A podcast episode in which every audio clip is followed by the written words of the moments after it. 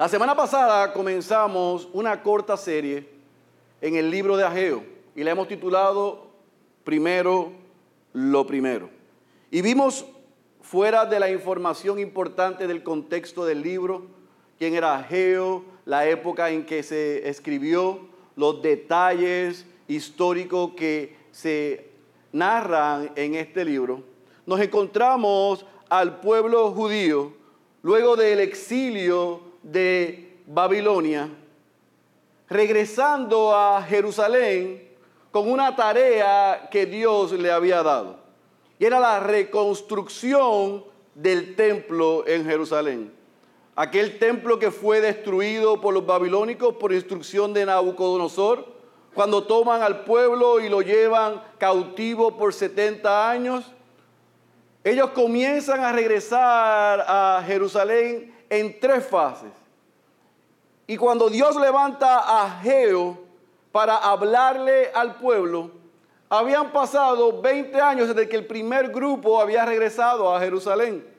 Y ellos cuando regresaron comenzaron a reconstruir el templo. Pero seis años después de comenzar la reconstrucción, lo detuvieron, lo abandonaron y comenzaron a reconstruir sus casas. Así que Dios, dándole un tiempo razonable para que ellos regresaran a hacer lo que debían hacer, lo que se le había ordenado, levanta al profeta y le llama la atención. Les dice la causa de sus problemas, la razón por la que ustedes están desanimados, en problemas económicos, en persecución y con división entre ustedes, es porque ustedes renunciaron a restablecer el lugar donde mi presencia habita y ustedes tienen encuentro conmigo. Todo lo que les ha sucedido es porque tienen un orden de prioridades a la inversa. Y han procrastinado y dejado lo que es más importante por lo que ustedes consideran importante. La excusa de levantar sus casas, Dios no la vio como algo negativo. La excusa de levantar un lugar seguro para su familia, Dios no tenía problemas con ellos. Sin embargo, el problema de Dios con ellos y con nosotros es cuando colocamos lo que es secundario como lo primario. Es cuando nosotros, Él nos manda a hacer algo y nosotros decimos, sí, pero tengo que terminar esto. Y ese fue el problema que Dios tuvo con el pueblo judío. Pero vimos la semana pasada en el capítulo 1 que cuando Dios le llama la atención, no solamente les explica la situación que estaban pasando, las razones de la misma y las consecuencias de su desobediencia, sino que le da unas instrucciones. ¿Quieren revertir esto? Vayan y busquen la madera y comiencen a trabajar. Reconstruyan el templo y si eso hacen, Él les prometió que Él estaría con ellos. Y vimos al finalizar el capítulo 1 que el pueblo respondió. Y cuando el, cuando el pueblo respondió en arrepentimiento, Dios respondió dejándoles saber que no importaba cómo ellos se sentían, Él les aseguraba que estaba con ellos. Aplicamos ese mensaje a nosotros diciendo, Dios no nos llama hoy a reconstruir un edificio ni un templo. Porque por los méritos de Cristo ya no tenemos que reconstruir un lugar para nosotros tener un encuentro con la presencia de Dios, sino que la presencia de Dios está en cada uno de sus hijos. Pero también como ellos debemos evaluarnos, y principalmente a un inicio de año, y evaluar qué es lo primero en nuestras vidas. Si es Dios, pues otra persona, o es otra cosa. El capítulo 1 termina de una manera magistral, extraordinaria, hasta romántica. Se reconcilian con Dios y comienzan a trabajar. Pero ¿sabe lo que pasa? Que hay un capítulo 2. Y la historia no ha terminado. Y es por eso que yo te pido que vayas a tu Biblia, al libro del profeta Ageo. Y vamos a leer en esta mañana el capítulo 2 y vamos a ver las otras tres profecías que Dios le da a este pueblo a través del profeta Ageo. Ageo capítulo 2, Otra vez para beneficio, Malaquías es el último libro del Antiguo Testamento. Antes de ese está Zacarías y antes de ese está Ageo. Ageo capítulo 2, cuando estén ahí, me dicen amén.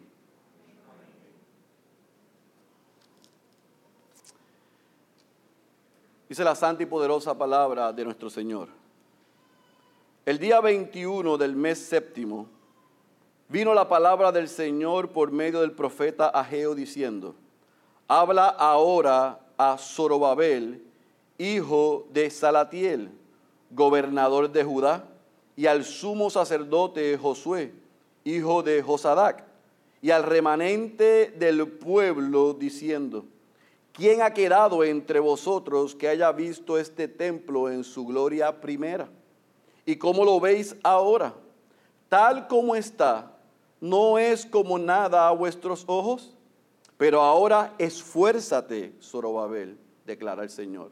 Esfuérzate tú también, Josué, hijo de Josadac, sumo sacerdote. Y esforzaos todos vosotros, pueblo de la tierra, declara el Señor. Y trabajad porque yo estoy con vosotros, declara el Señor de los ejércitos. Conforme a la promesa que os hice cuando salisteis de Egipto, mi espíritu permanece en medio de vosotros, no temáis, porque así dice el Señor de los ejércitos. Una vez más, dentro de poco, yo haré temblar los cielos y la tierra, el mar y la tierra firme, y haré temblar a todas las naciones Vendrán entonces los tesoros de todas las naciones, y yo llenaré de gloria esta casa, dice el Señor de los ejércitos. Mía es la plata y mío es el oro, declara el Señor de los ejércitos. La gloria postrera de esta casa será mayor que la primera, dice el Señor de los ejércitos. Y en este lugar daré paz. ¿Declara quién? El Señor de los ejércitos.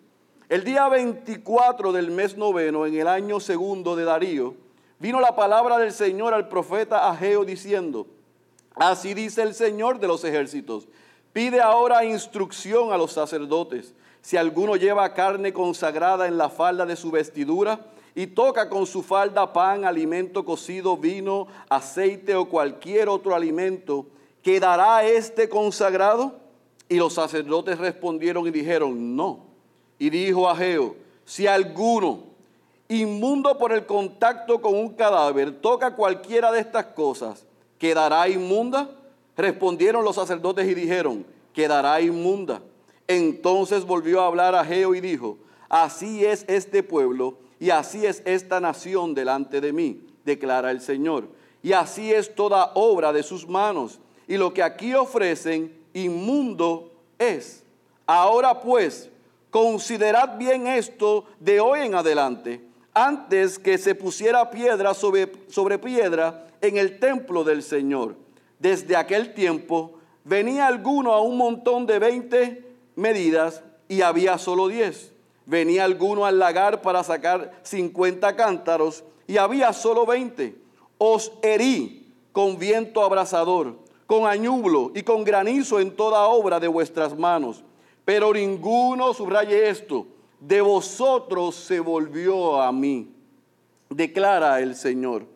Pero considerad bien esto desde hoy en adelante, desde el día 24 del mes noveno, desde el día en que se pusieron los cimientos del templo del Señor, considerad bien. ¿Está todavía la semilla en el granero?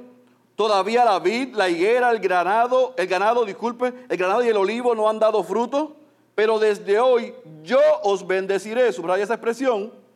Y la palabra del Señor vino por segunda vez a Geo el día 24 del mes diciendo, habla a Zorobabel, gobernador de Judá, diciendo, yo estremeceré los cielos y la tierra, y volcaré el trono de los reinos, y destruiré el poder de los reinos de las naciones, y volcaré el carro, y a los que montan en él, y caerán los caballos y sus jinetes, cada uno por la espada de su hermano. En aquel día, declara el Señor de los ejércitos, te tomaré a ti, Zorobabel, hijo de Salatiel, siervo mío, declara el Señor, y te pondré quiero que subraye esto, como anillo de sello.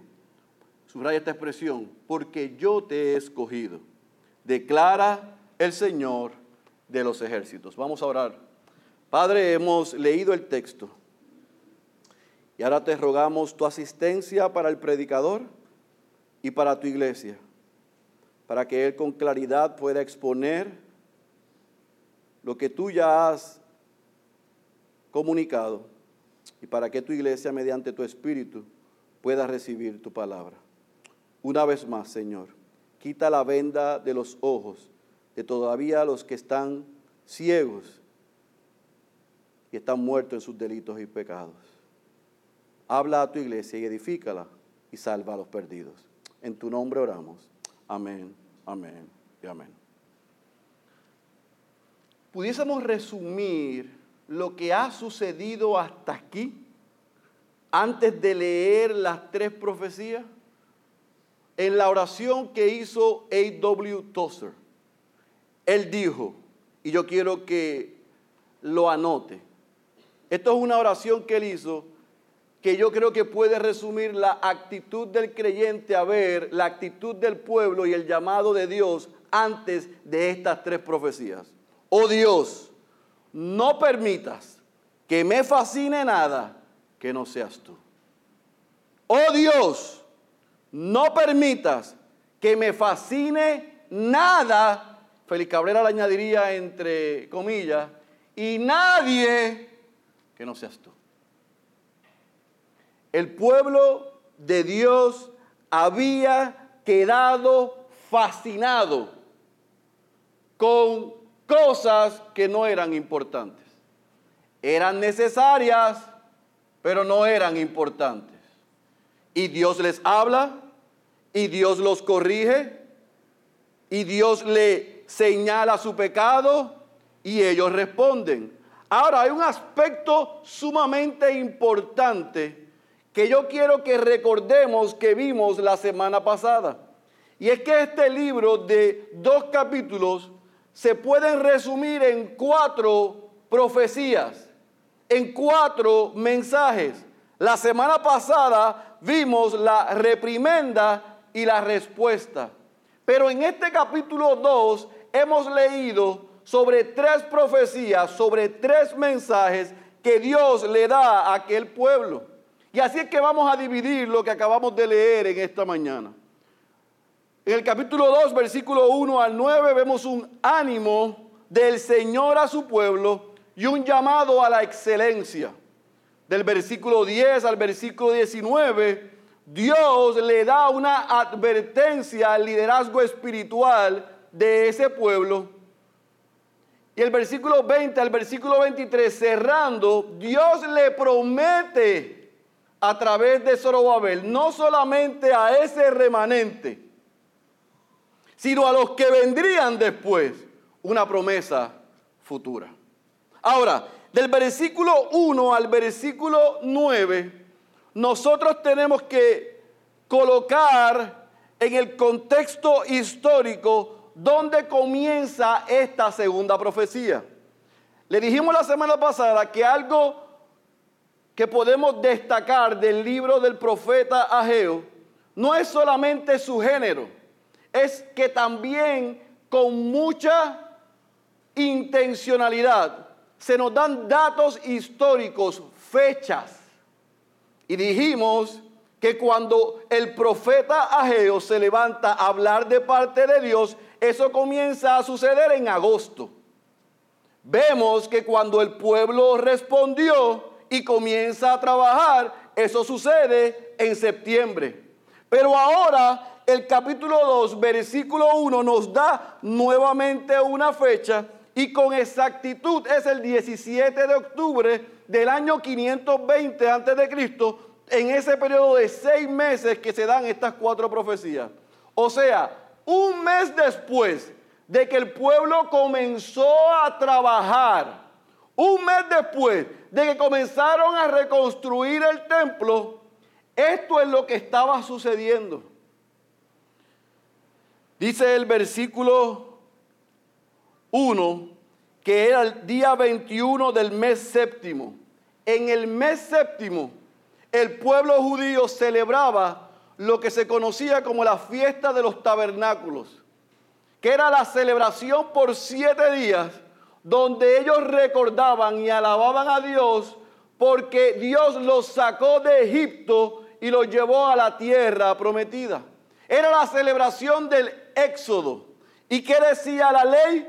Que mientras se celebraban las fiestas no se podía trabajar. ¿Están conmigo?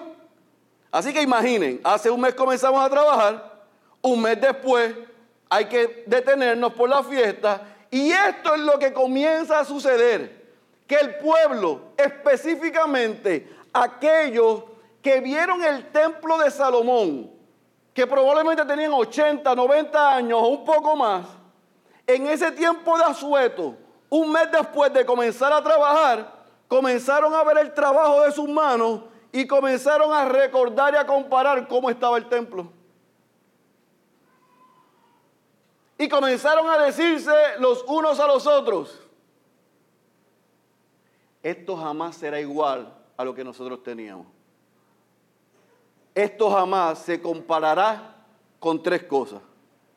El esplendor físico que tenía este templo, el valor político que tenía este templo y que la presencia de Dios que habitaba en este templo hoy no está.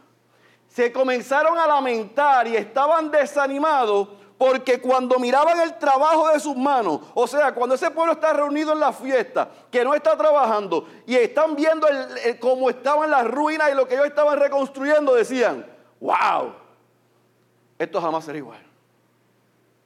Ni siquiera vale la pena que continuemos. Estaban tan y tan desanimados, tan y tan desanimados por las condiciones en las que estaba el templo porque después de un mes, el esfuerzo de ellos no estaba dando el fruto que ellos quisieran.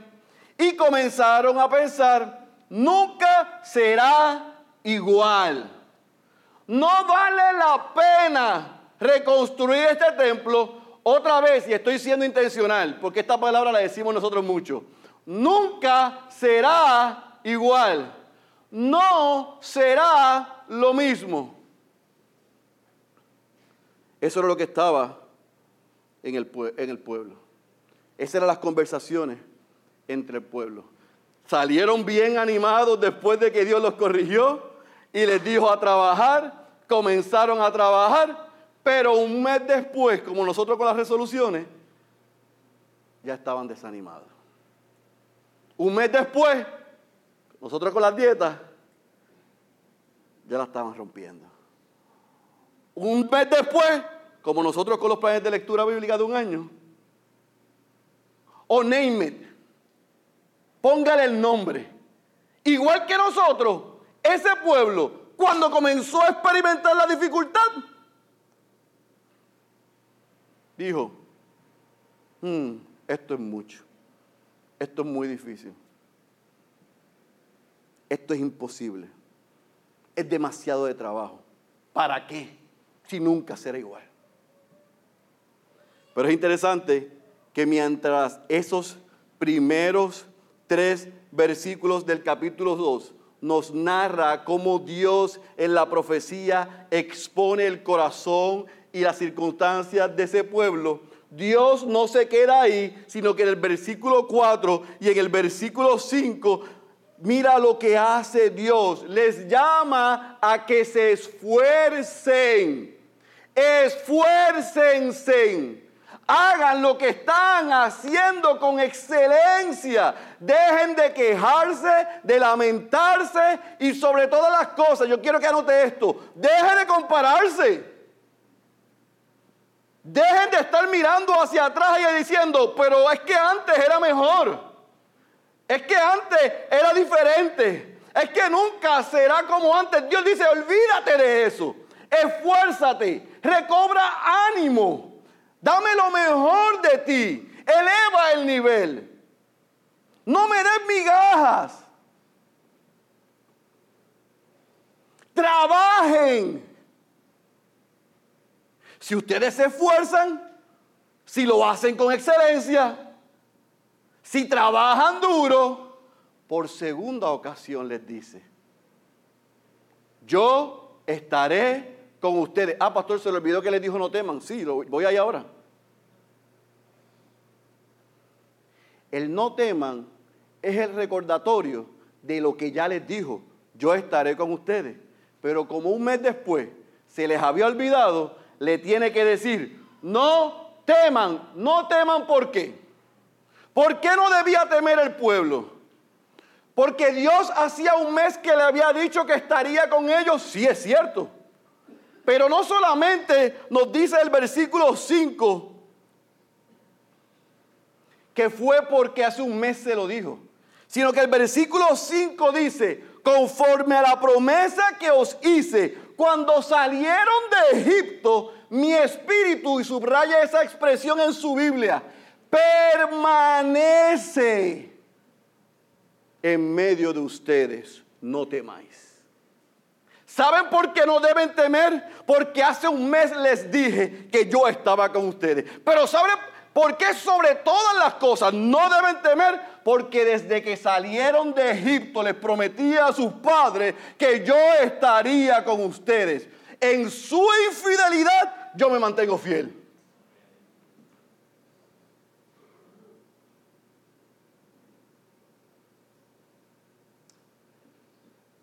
Entonces Dios les dice, obedézcanme, hagan lo que tienen que hacer, recobren ánimo, trabajen. Y es interesante,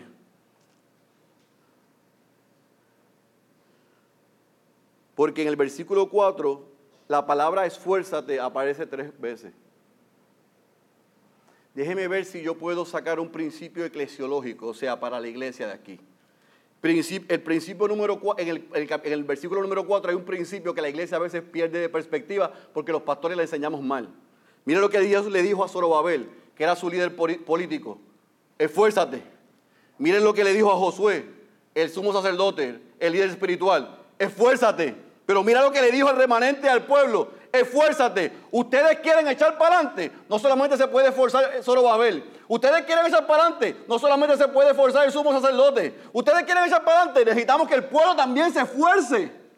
Es un trabajo colectivo, los que lideran y los seguidores, los pastores y el rebaño. Es el pueblo haciendo el trabajo que Dios nos manda a hacer. Y Él ha prometido que si hacemos lo que tenemos que hacer, no tenemos que temer, porque Él se ha comprometido a estar con nosotros siempre. Eso se supone que derribara todas las excusas que ellos tenían hasta ese momento. Pero si hubiese algún tipo de duda, el versículo 6 al versículo 9 Dios las elimina por completo. Porque en el versículo 6 al versículo 9, Dios, y se repite la expresión, así dice el Señor de los ejércitos cinco veces. Una vez más, dice el Señor de los ejércitos, ustedes pueden estar seguros y no tienen que temer porque yo me haré cargo de que este templo, escuche bien iglesia, dice el versículo 6 al 9, que este templo, escuchen, le dijo Dios a través del profeta Jehová al pueblo. Porque este templo, hijos, no será como era antes, sino que será como nunca antes ustedes lo han visto. Ustedes están lamentándose y comparando y diciendo, ah, lamentamos que lo que vamos a hacer jamás se comparará con eso.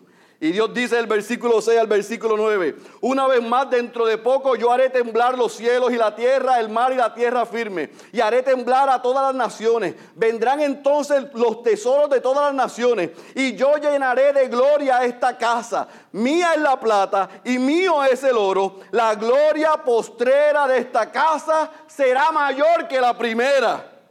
Y en este lugar les daré paz. Ustedes están lamentándose por lo que no tienen, comparando y echando de menos lo que había. yo voy a estremecer esto, porque yo soy el dueño de todos los tesoros y de todas las naciones y todo lo que les haga falta, yo se los daré. Y esta casa, la gloria de esta casa, será mejor que la primera. No tendrá comparación. Y en este lugar habrá paz. Ahora, ¿cuál es lo que ha traído esta porción a través de la historia? un poco de tensión.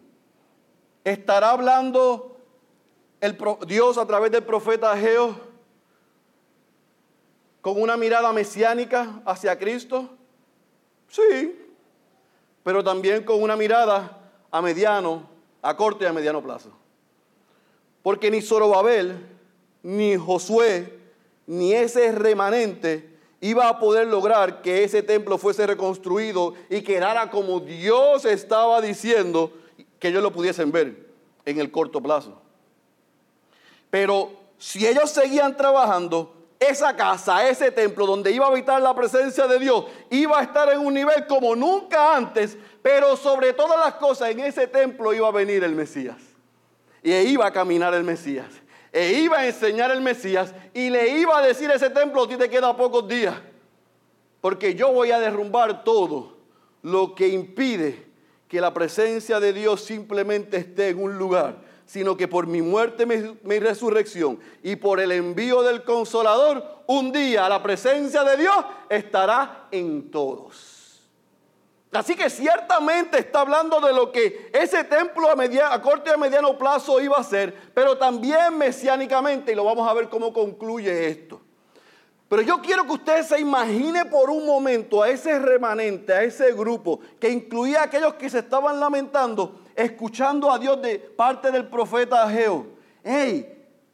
Excelencia, esfuerzo, ánimo, trabajo, no teman, yo estoy con ustedes y lo que viene para este lugar es mejor, es tan grande que ustedes no tienen idea, no tiene comparación. ¿Qué se supone que haya pasado después de eso? Digo yo, pregunto. Que hasta con los pies yo cogí un martillo. La respuesta del pueblo tenía que ser, se acabaron las excusas. No hay razones para no trabajar con toda pasión, con todo ahínco, con toda entrega, porque Dios ha prometido que estará con nosotros. Y lo ha reafirmado una vez, dos veces, tres veces. ¿Están conmigo?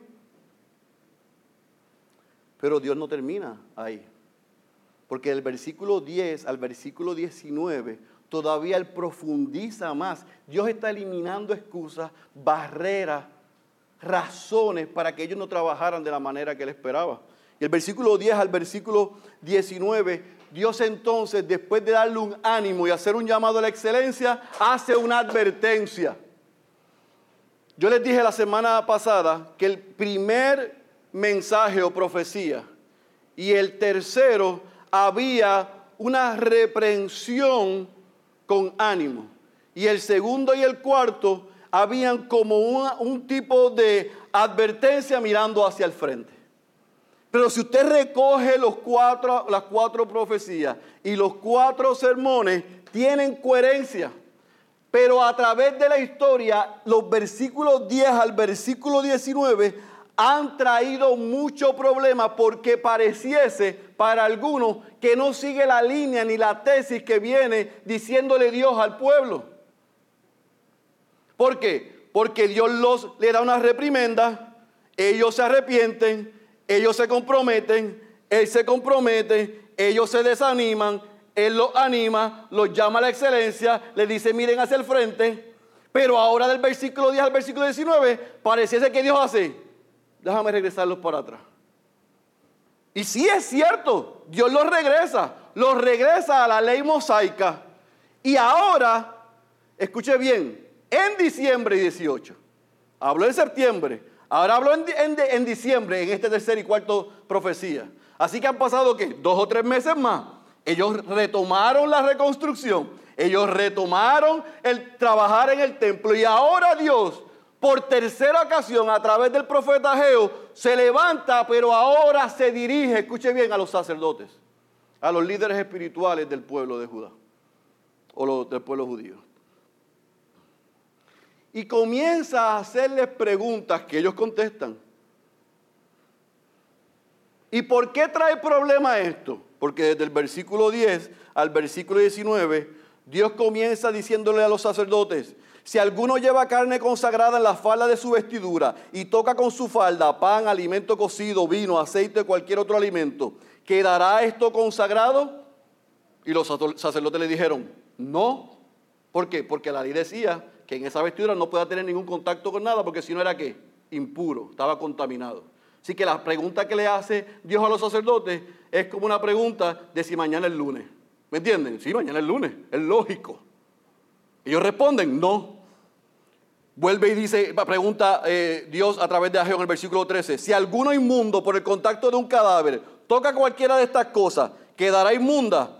Y, lo, y respondieron los sacerdotes y dijeron, quedará inmunda. Otra vez, eso es lógico. Ahora es que entonces toma otro giro esto. Versículo 14. Entonces volvió a hablar a Geo y dijo, así, eres, así son ustedes. Así son ustedes, mi pueblo, y esta nación delante de mí. Y así es toda obra de sus manos y lo que aquí ofrecen, inmundo es. En otras palabras, Dios les vuelve a decir, ¿saben por qué sus acciones y saben por qué sus frutos son como son? Por su falta de santidad. Porque ustedes son impuros en sus corazones. Porque ustedes dicen una cosa y hacen otra cosa. Porque ustedes están trabajando el templo, pero su corazón está lejos de mí. Porque ustedes están trabajando el templo, pero han perdido de perspectiva la razón y el motivo del templo, que es que mi presencia habite allí para que ustedes habiten conmigo. Por eso es que sus acciones, por eso es que sus frutos están contaminados, porque hay falta de santidad, hay falta de pureza en ustedes. Y les dice en el versículo 15, yo quiero que lea conmigo, considerad bien esto, ¿se recuerdan? ¿Se recuerdan de la considerad bien en el capítulo 1 dos veces? No vengan a echarme la culpa. Consideren bien que el fruto de lo que ustedes han recibido, de que siembran y no cosechan, de que como dice en el versículo 16, siembran para 50 y tienen 20, no es por mi culpa, es por su falta de santidad, es por su falta de pureza, es porque me han abandonado, es porque coquetean con el mundo.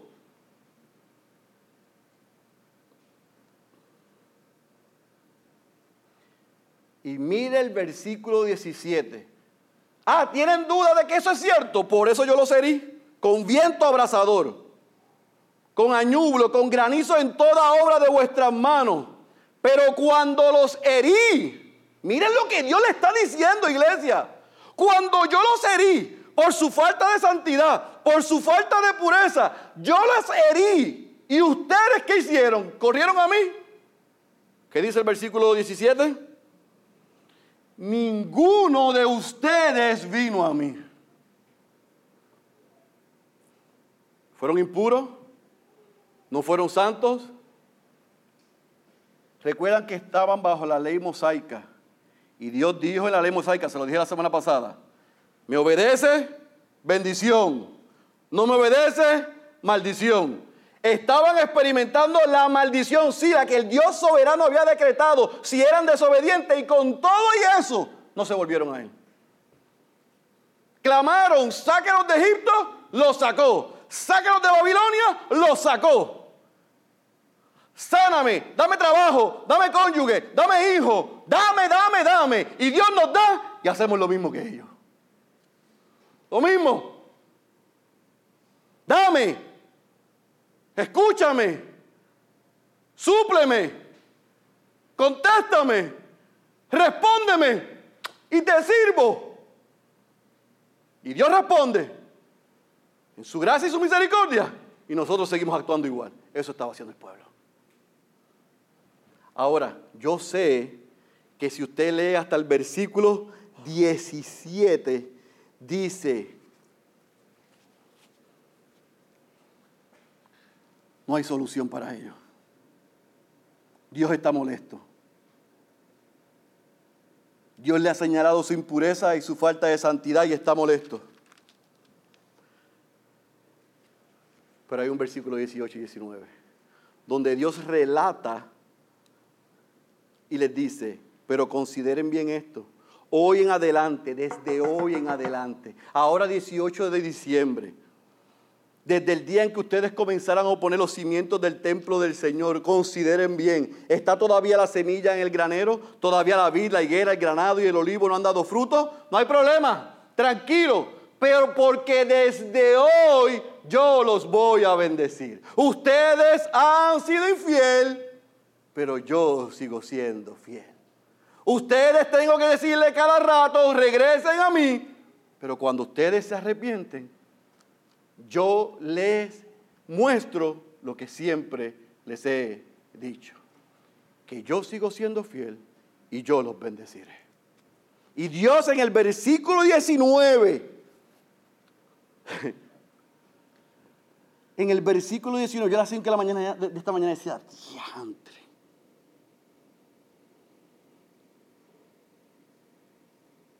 Él metió esto en el mismo medio de los cuatro mensaje y profecía. Primero les llama la atención, les da una reprimenda fuerte. Y ellos responden en arrepentimiento y se comienzan a trabajar. Un mes después se desaniman y están de brazos caídos. Vuelve y los anima. Y les promete que será mejor. Y los llama a trabajar. Dos o tres meses después, obviamente parecía que todavía estaban, tú sabes, y Dios le dice, lo que ha pasado hasta hoy es la consecuencia de sus acciones, pero desde hoy yo los voy a bendecir. ¿Por algo bueno en ustedes? ¿Porque ustedes se lo merezcan? ¿Porque se han regresado a mí de todo corazón? No, simplemente por el puro afecto de su voluntad. Por eso es que el Evangelio de obras no concuerda con el Evangelio bíblico.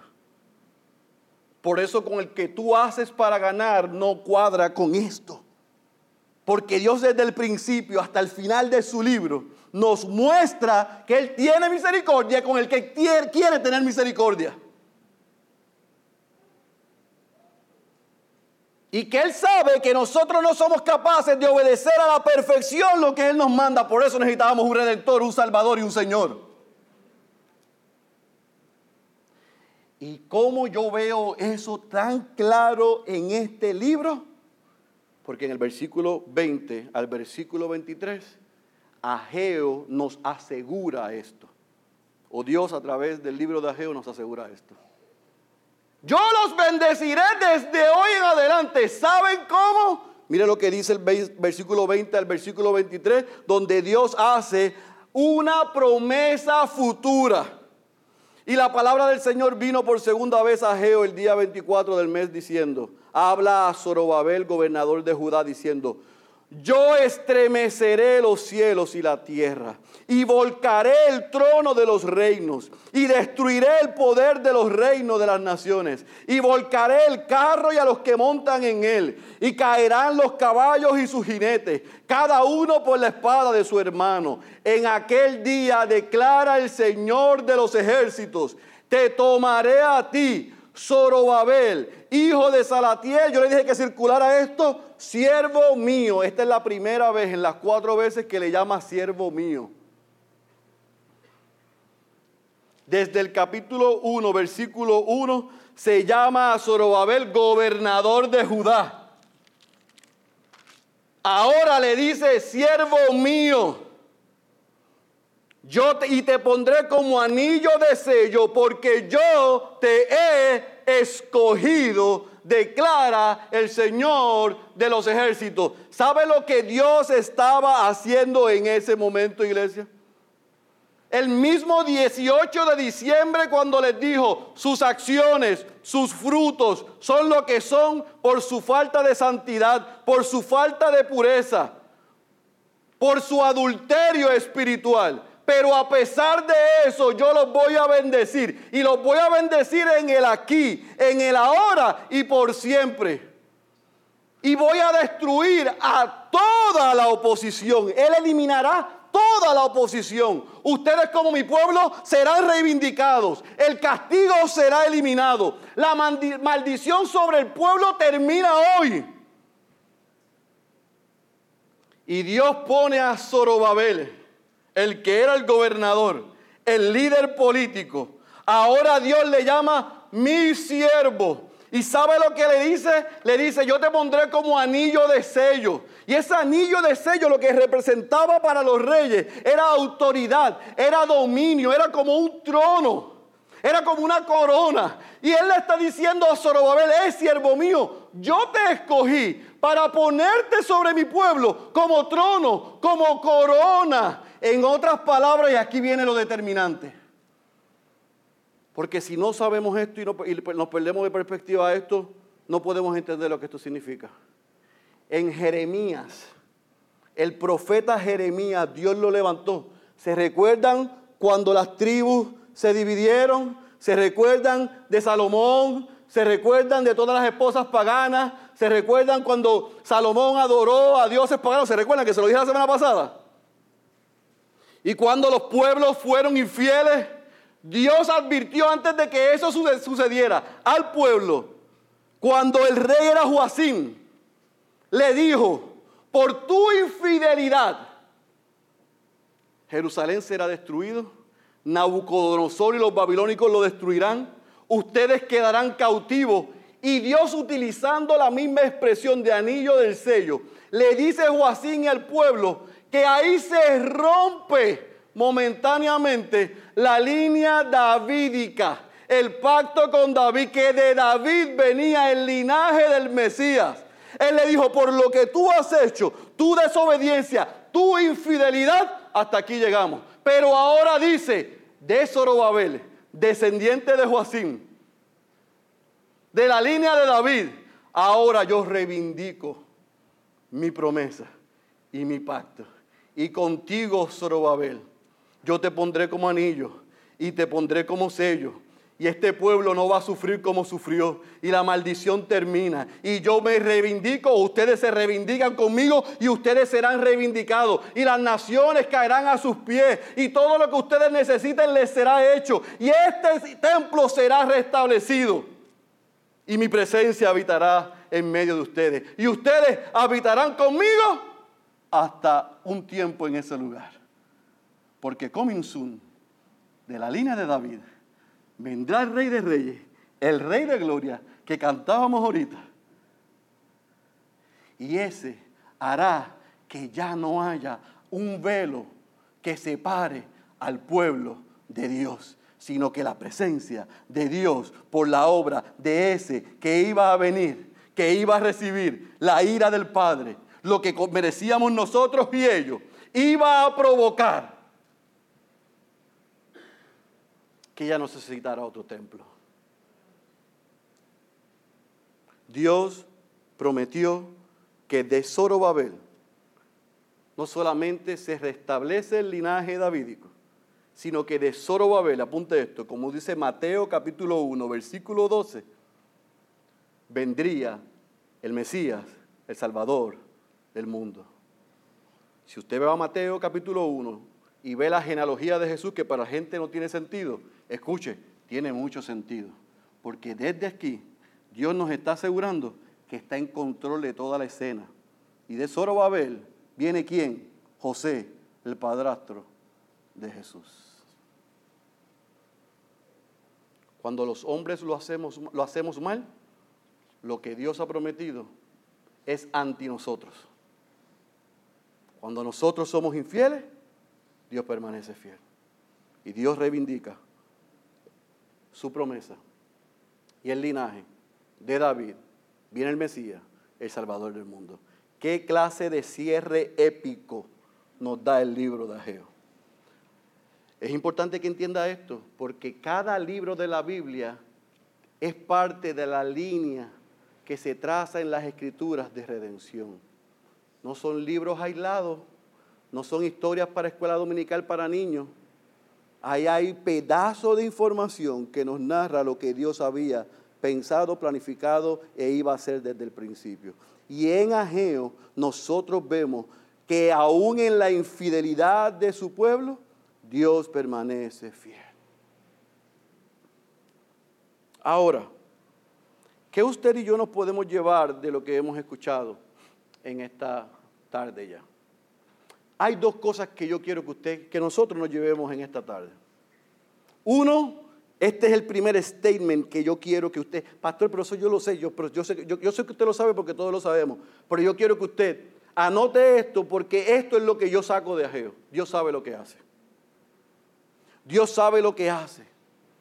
Y Dios en estas tres profecías, en el capítulo 2, nos enseña varias cosas. Número uno, nunca deseemos lo que teníamos antes, sino que seamos agradecidos y disfrutemos lo que Dios nos ha dado y hagamos lo que nos exige hacer hoy.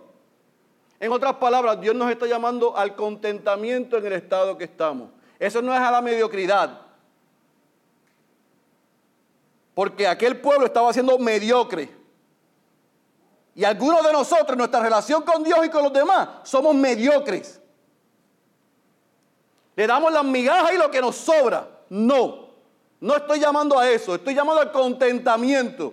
Que a pesar de la situación en la que nos encontramos, sabiendo que Dios ha sido bueno y que se ha comprometido a estar con nosotros, tengamos satisfacción en el estado donde estamos. Mire, yo sé lo que yo le digo. Yo era el pastor más feliz del mundo hasta el año 2018. Bueno, todavía lo sé, pero déjeme explicarle, porque si no se escucha mal lo que acabo de decir. Sí, se me fue el avión ahí. Yo era muy feliz hasta el 2018, eso fue lo que quise decir. Bueno, antes del 2018. Yo era feliz. Y llegó una señora María a la tierra donde yo nací y me cambió la vida, me cambió los planes. Me sacó de la zona de confort. Me sacó del lugar que yo llamo casa, de mi familia. Y me trajo aquí a servir 19 días. Y en 19 días toda mi vida cambió. Y no me quedó más remedio después de pelear con el Señor casi por siete meses que decirle, tú ganaste, yo perdí. Me voy para Puerto Rico. Seis meses después me vine con 14 personas para Puerto Rico. Y dije, yo soy obediente, tú mandas, como dijo uno, yo obedezco. Y me vine para Puerto Rico. Me traje las maletas, me traje a mis mujeres, me traje a 10 personas conmigo, vamos para Puerto Rico. Al Señor lo llamo a Puerto Rico. Vamos a la obra en Puerto Rico. Y comenzamos la obra y 30 días después yo me levanto una mañana y miro a mi esposa y le digo, ¿cómo rayos tú me dejaste hacer esto?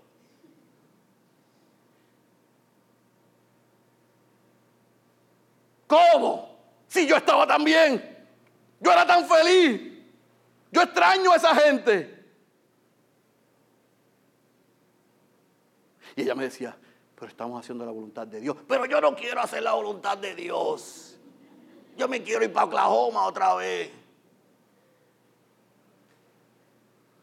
Así fue el pueblo en el desierto. Estaban esclavos en Egipto. E iban a una tierra que le habían prometido. Pero en la dificultad querían ir para atrás. Cuando vino la dificultad, yo quería ir para atrás. Cuando se hizo difícil, yo quería regresar para atrás. Cuando la, la cuesta era empinada, yo quería regresar para atrás. De frente, sí, estoy siendo obediente. Pero en mi ser interior no había contentamiento. Y Dios tuvo que operar en mí y humillarme y destruir a Félix para que Félix saboreara y disfrutara lo que Dios le mandó hacer y tuviera contentamiento. Ahora no solamente tengo contentamiento, ahora soy el pastor más feliz del mundo. Porque estoy en el lugar que Dios quiere, pastoreando la iglesia que Él quiere, con gente que yo amo. Y como el apóstol Pablo amaba a los filipenses, pero amaba a los corintios, y a los colosenses, y a los tesalonicenses. Yo amo aquello, pero amo esto también. Y les amo a ustedes. Pero mi corazón tuvo que ser transformado.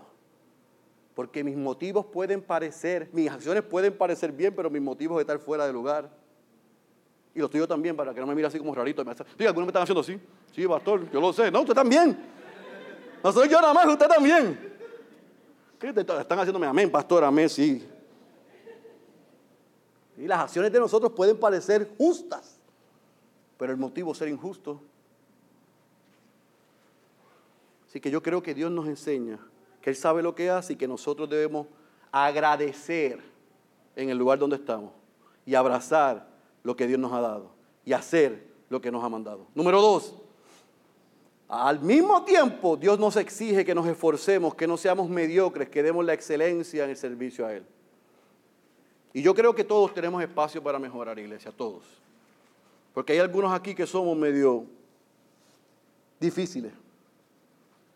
Mire, yo le voy a decir una cosa. Si usted es un hijo o una hija de Dios y el Señor le salvó, yo quiero dejar esto meridianamente claro.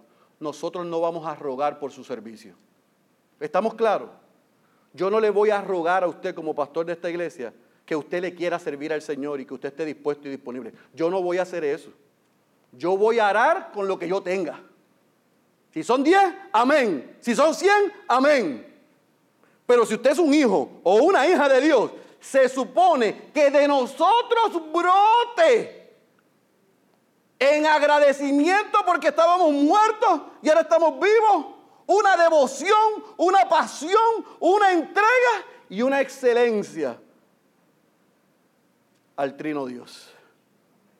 Lo mejor de nosotros no la sobra. Así que déjeme advertirle, no le vamos a suplicar. Los pastores vamos a orar con los que digan sí. Y si como ayer, 39, parecíamos 390 y llegamos, como dijo Fernán, con la lengua por fuera, gloria a Dios. Pero lo que nos mandaron a hacer, eso hicimos. Un corazón agradecido es un corazón que brota agradecimiento, servicio y excelencia. Número tres, Dios le enseñó a ese pueblo que él requiere santidad y pureza. Y déjeme decirle, iglesia, la única manera que usted y yo vamos a vivir santo no es vistiéndonos de blanco,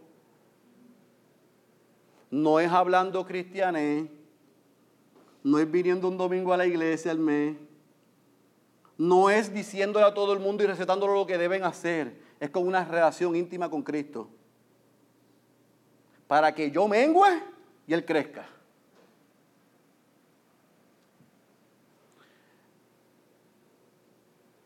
Si usted no se ha dado cuenta, yo me di cuenta hace tiempo, la procrastinación espiritual tiene consecuencias desastrosas en mi vida. Cuando yo no administro la gracia de Dios bien en mi vida y yo no dependo de Él y yo no vivo para Él, y yo le doy la sobra, yo estoy viviendo de manera impura. Cuando yo no intimo con Él, cuando yo no habito con su pueblo, cuando yo no rindo cuenta, cuando yo no soy discipulado, cuando yo no doy de lo que he recibido, yo soy impuro, yo no soy santo. Porque el tiempo que no le estoy dando a Dios y a su iglesia se lo estoy dando al mundo. Y esa negociación siempre trae consecuencias nefastas en nuestras vidas. Él no dijo, Jesús no dijo que nos sacara del mundo al Padre, sino que nos guardara del mal. Yo tengo que estar en el mundo para hacer sal y para hacer luz, como aprendimos el primer mensaje del año. Pero no para que ellos, ni ellas, ni la agenda me contamine, sino para yo impactar al mundo. Y usted y yo estamos llamados a vivir en santidad. Así que perdóneme si usted se ofende con esto. Pero santidad no es lo que venden por ahí. No tiene que ver nada con cómo vistamos. No tiene nada que ver con sentir con apariencia. Tiene que ver con ser transformado en el ser interior. Para que la evidencia de que Cristo habita, habita en nosotros sea visible y que en el medio del mundo hay un faro de gracia y un faro de luz que digan, Él tiene o ella tiene algo diferente, yo quiero eso. Número cuatro, en Cristo hay una garantía de algo mayor y mejor.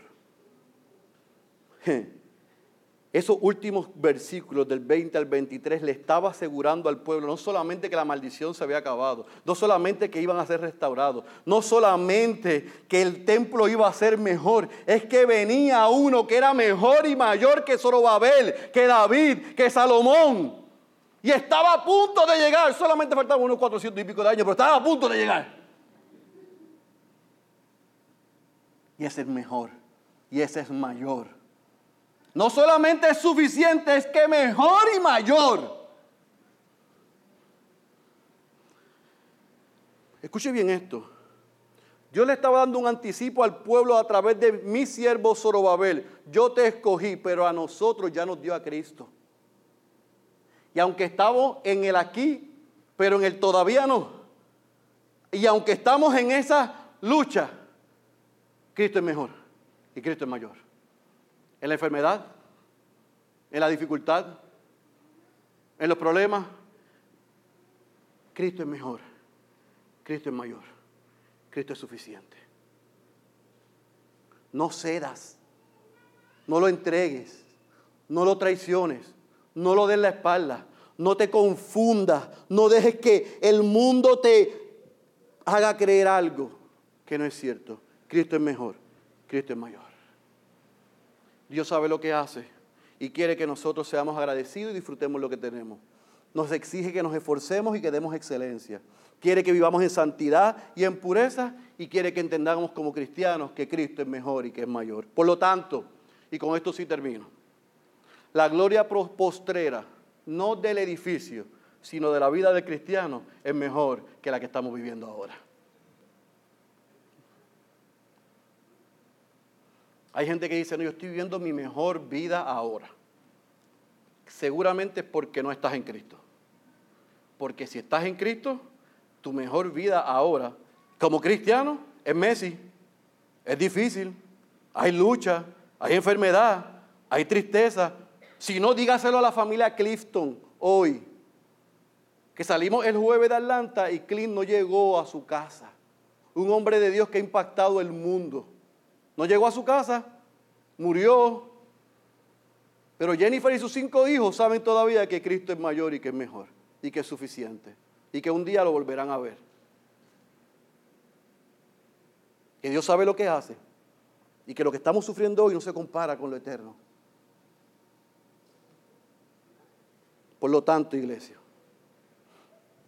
lo que estaba pasando el pueblo en el tiempo de Ageo se parece a lo que estamos pasando hoy. Tenemos las mismas excusas, la misma apatía espiritual, las mismas prioridades erróneas, no tomamos responsabilidad por nuestras acciones, Deseamos lo que teníamos antes y no lo que Dios nos da hoy en el futuro. Nos estamos lamentando. Por eso mi llamado a la iglesia es, número uno, evalúa tus prioridades. El libro comenzó así, así yo lo concluyo. Si tú quieres comenzar bien, me encantó lo que estaba diciendo Luis al principio, que con el Ministerio de Alabanza, hoy es día 15. Hoy se están quemando dietas, se están quemando resoluciones y un montón, porque en 15 días nos fundimos. Está bien, perfecto. Quémala. Pero pregúntate dónde están tus prioridades. ¿Qué es primero y dónde está Dios en tus prioridades? Yo tengo que hacer eso todos los días, no a veces, todos los días. Dos, yo tengo que entender que hay consecuencias por nuestros pecados, por nuestras decisiones. Es verdad. Pero a pesar de eso, en Cristo, usted y yo no solamente somos perdonados, sino que tenemos esperanza y una garantía que en medio de la dificultad él está con nosotros y podemos seguir adelante. Mire, deje de seguir creyendo lo que está escuchando en Nueva Vida en Redentor. Satanás no nos robó nada. Él no nos ha robado nada. Si usted es un hijo o una hija de Dios, Satanás no tiene la mínima posibilidad de tocarle. Ahora, si usted peca, si usted falla, como yo peco y como yo fallo, asumamos nuestra responsabilidad. Pidamos perdón, arrepintámonos, demos un cambio de dirección, de dirección, abracemos a Cristo, su perdón, su garantía, su esperanza y su promesa de que aun cuando hay consecuencias o hay dificultad, Él está con nosotros. Jesucristo basta, es suficiente. Él es suficiente, yo no necesito otra cosa. Yo no tengo que decir, devuélveme lo que el diablo. No. Eso no es cierto. Por toda la misericordia de Dios, saque eso de su vocabulario. Satanás no tiene autoridad sobre los hijos de Dios. Número tres, seamos honestos, transparentes y no solamente, escuche bien, está bien que confesemos nuestros pecados, eso es necesario, pero se requiere más que confesión de mis pecados, necesito ayuda para vivir en santidad. Yo no puedo hacerlo solo, escuche bien, la vida cristiana es inevitablemente corporal. Si yo soy hijo de Dios, yo tengo que pertenecer al cuerpo de Cristo. Y el cuerpo de Cristo no es en YouTube, no es en Facebook y no es en Instagram. Es con hermanos y con hermanas de carne, de hueso, pecadores que a veces me saludan, que a veces no me saludan. Yo les pido perdón por los que así son aquí. Son gente que están luchando con su pecado. Son gente que estamos trabajando con áreas todavía de carácter. Pero la belleza es que no se trata de nosotros, se trata de Cristo. Y a estos pecadores lo hace parte de la familia para que nos amemos y crezcamos juntos. Y tú no te puedes llamar cristiano separado de la iglesia local y del cuerpo de Cristo. Tú necesitas a Cristo y necesitas a cristiano. Yo necesito a Cristo y necesito a cristiano. Para poder vivir en santidad. Yo necesito decirle a Yomar, Yomar, yo estoy luchando con esta área de pecado. Necesito no solamente confesársela a Dios, necesito que me ayudes. Yo necesito que tú ores por mí. Estas áreas de debilidad, estas áreas de tentación, necesito que, que ores por mí, hermano. Necesito que camines conmigo. Pero hay gente que todavía todo bien. Están ready para ir al cielo. Se me va a vaciar la iglesia. Voy a tener que plantar una nueva. No. Si usted quiere saber cómo yo estoy, pregúnteme. Pero aguántese porque la lista es larga. Estoy luchando con la ira, estoy luchando con el descontento, estoy luchando con... Sí, estoy luchando. Usted la ven ahí, pero ya no está fácil también. Yo tampoco estoy fácil, así que luchamos en el matrimonio. Y esas dos hermosas son dos hermosas princesas pecadoras.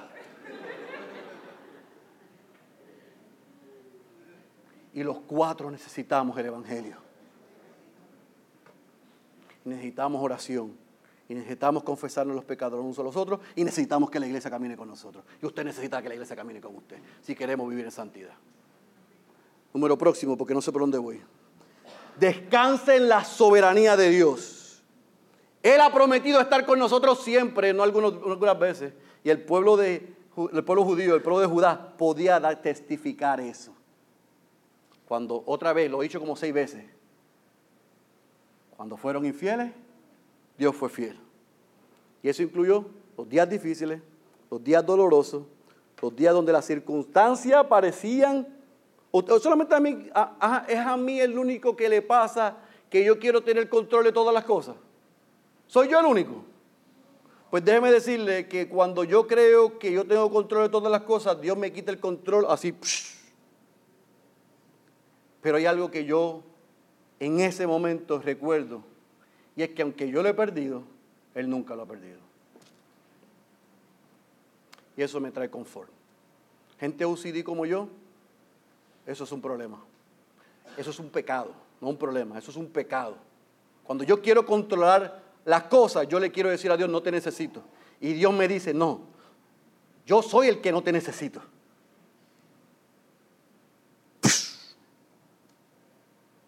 ya yo tengo que decir, lo perdí, pero tú no lo has perdido. Y por último, otra vez, Cristo es mejor. Otra vez no solo suficiente, sino mejor. Así que iglesia, esta es tu garantía y esta es mi garantía. La gloria postrera para los hijos de Dios siempre será mayor y mejor que la primera. ¿Y cómo usted explica eso, pastor? Ah, yo no sé, pero yo sé que está escrito en el último libro que habrá unas bodas del Cordero. Y ese día, en cielo nuevo y en tierra nueva, ya no va a haber nada de lo que nosotros estamos pasando y sufriendo hoy. mi expectativa y mi esperanza y mis ojos están en ese día, no en lo que estamos viviendo. Lo que estamos viviendo es temporero. Mientras pasamos aquí, primero lo primero. Dios, su gloria y yo deleitarme en Él. ¿Cómo hago eso? Por los méritos de Cristo. Cristo hace que usted y yo podamos disfrutar de este lado de la eternidad, por más difícil que sea, porque estamos claros y tenemos nuestros ojos en la eternidad. Jesucristo basta, Jesucristo es suficiente, Jesucristo es mejor que cualquier cosa, es mejor para mí que Denise. Yo veo la gracia de Dios en Denise, yo, es mejor que mis hijas, yo veo la gracia de Dios en mis hijas, es mejor que mi madre, yo veo la gracia de Dios en mi madre. Es mejor que yo ser el pastor de esta fenomenal iglesia. Yo veo la gracia de Dios en ustedes, pero Cristo es mejor. Y no tiene comparación. Y Él es suficiente. Y yo me debo deleitar en Él.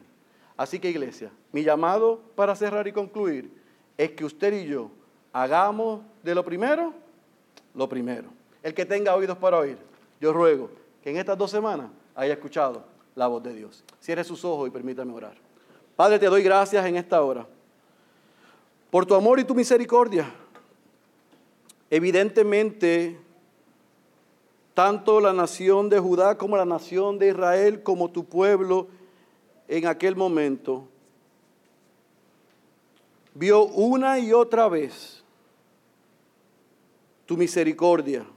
No le pagaste a ellos como ellos merecían porque aun cuando le limitaste el fruto de la tierra, pudiste haberlos exterminado y no lo hiciste. Y tuviste gracia, porque le diste lo que ellos no merecían.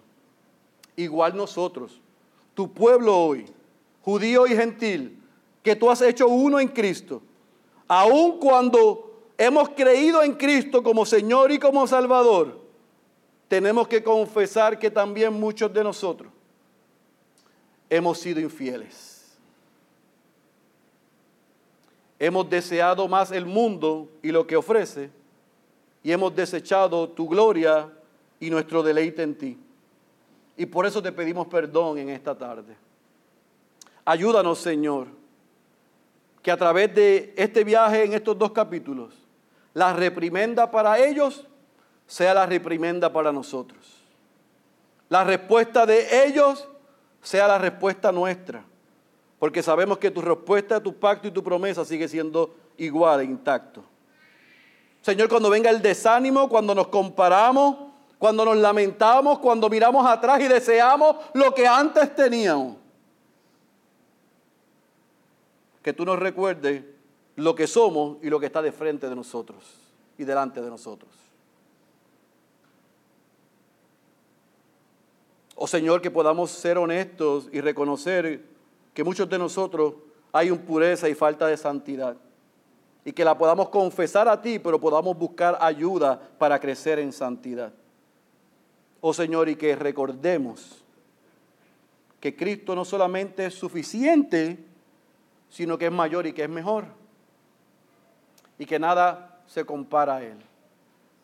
Tú te hiciste como nosotros en Él pero Él vivió la vida que no podíamos vivir y recibió la muerte que nosotros merecíamos. Y cuando tú encontraste ese sacrificio perfecto, lo levantaste al tercer día de entre los muertos y Él hoy mora a tu lado intercediendo por nosotros. Y ha prometido que vendrá un día y reinará de este lado por la eternidad. Pero en el interín nos dejaste tu Santo Espíritu para que no necesitemos ir a un edificio a encontrarnos contigo, sino que tu presencia mora en nosotros, pero nos requieres que nos unamos al cuerpo de Cristo para crecer en santidad cada día. Por eso te pido, Señor, que todavía a días que comenzamos este año, tú nos ayudes, que tú nos confrontes que podamos pedir perdón y arrepentirnos pero que podamos saber que hay esperanza en el Evangelio de Jesucristo. Y que podamos caminar juntos como iglesia. Y aquellos que se unen a esta iglesia y los que se unirán a esta iglesia. Para que Ciudad de Dios pueda tener un orden de prioridades correcto. Y busque tu gloria sobre todas las cosas. Y tenga deleite y disfrute en ti. Pero Señor, en esta tarde también rogamos por aquellos que nos acompañan hoy o que nos escuchan, que viven de espalda a ti. Ellos tienen un orden de prioridades incorrecto. Ellos no tienen contentamiento. Ellos se comparan, ellos se lamentan, pero ellos creen que en ellos y en lo que ellos hagan está la solución a sus problemas. Yo te pido que tú tengas misericordia de ellos, como tuviste con ese pueblo y como tuviste con nosotros. Y que hoy, Señor, no solamente le muestres su pecado, sino que les muestre por tu Espíritu quién es Cristo, lo que hizo y lo que viene a ser hoy para ellos. Si se arrepienten y lo confiesan como Salvador y como Señor. Señor, que ellos puedan entender que vivir de espalda a ti es tener una garantía de que tu ira irá depositada sobre ellos si ellos no se arrepienten. Pero que puedan entender hoy que si se arrepienten, tú los abrazas y los unes a tu familia y le das tu espíritu. Ellos pueden caminar con otros para disfrutar de la hermosura de no solamente tu santidad, sino de vivir con otros para crecer cada día a la estatura del varón perfecto que es Cristo. Así que Señor, nuestro ruego en esta hora ya es que cada uno de los que estamos aquí podamos con seguridad confesar con nuestros labios que Jesucristo basta. Él es suficiente y Él es mejor que cualquier persona y que cualquier cosa. Esa es nuestra oración. En el nombre de Jesús. Amén, amén y amén.